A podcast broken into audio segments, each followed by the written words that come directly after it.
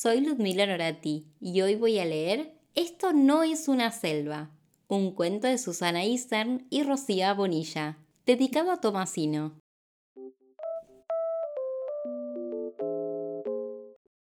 Todo empezó el día que Paula decidió decir que no. Paula, cepillate los dientes, por favor. No. Paula, ven a peinarte, por favor. No.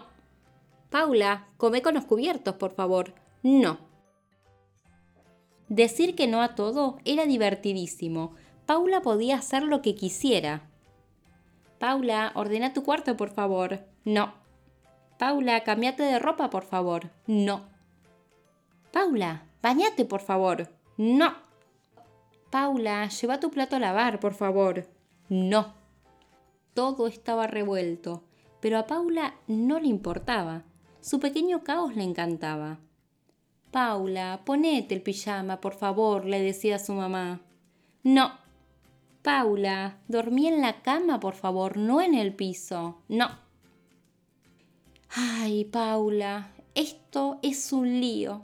Pronto va a parecer una selva, le dijo finalmente su mamá tras darle un beso de buenas noches. Y entonces sucedió apareció de repente en su habitación. La despertó un viento huracanado en la cara. Solo que no era viento, sino el aliento de un león. Sus ronquidos eran como los truenos de una tormenta. Asustada y desconcertada, Paula salió sigilosamente de su cuarto para no despertar a la fiera. Pero el león no era el único visitante se encontró con dos tucanes que aleteaban y graznaban impetuosamente. El sonido era ensordecedor. ¡Cuánto ruido! se quejó Paula. Pero las aves la ignoraron y siguieron produciendo aquel estridente ruido. Paula se tapó los oídos y corrió hacia la habitación de sus padres. Pero en aquel dormitorio no encontraron a sus padres. En su lugar había una familia de osos. ¿Dónde están mis papás? Estas son todas sus cosas. Todo debe estar en su lugar. Los osos miraron a la niña con curiosidad y continuaron poniéndose lindos. Paula entró en el baño, cerró la puerta y suspiró aliviada. ¡Ah! Pero aquel suspiro se entrecortó en cuanto lo vio. Un hipopótamo gigante se estaba lavando en la bañera. ¡Sal de mi bañera! La estás destrozando, pidió Paula.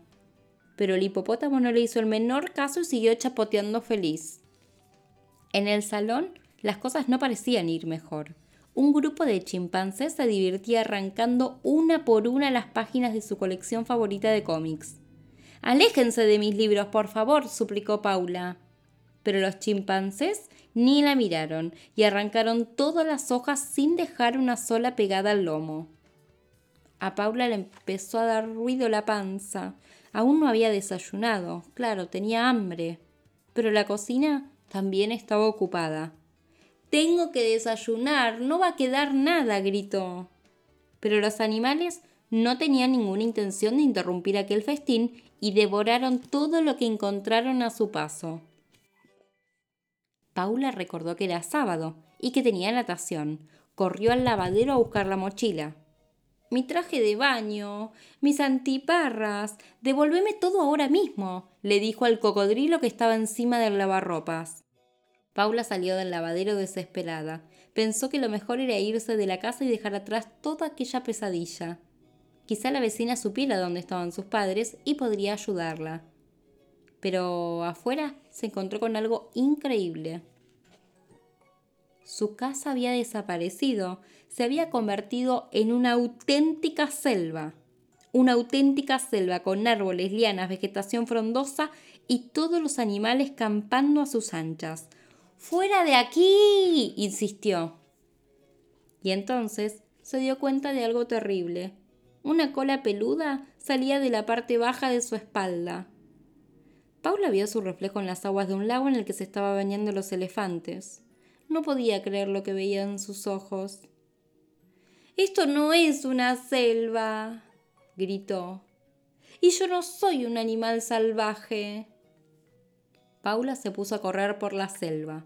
De pronto, debajo de una palmera, vio el baúl de los juguetes y no muy lejos de allí también atisbó uno de sus peluches. Paula lo agarró y lo metió en el baúl.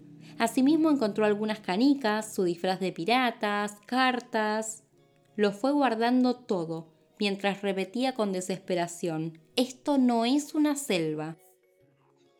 A medida que Paula recogía sus cosas, aparecieron muchas más que colocó en el lugar adecuado. Vio su cepillo de dientes y aprovechó para cepillárselos. También se dio un baño de espuma relajante. Al final, estaba tan cansada que se quedó profundamente dormida. A la mañana siguiente, su mamá la despertó con un beso. Al mirar a su alrededor, Paula respiró aliviada.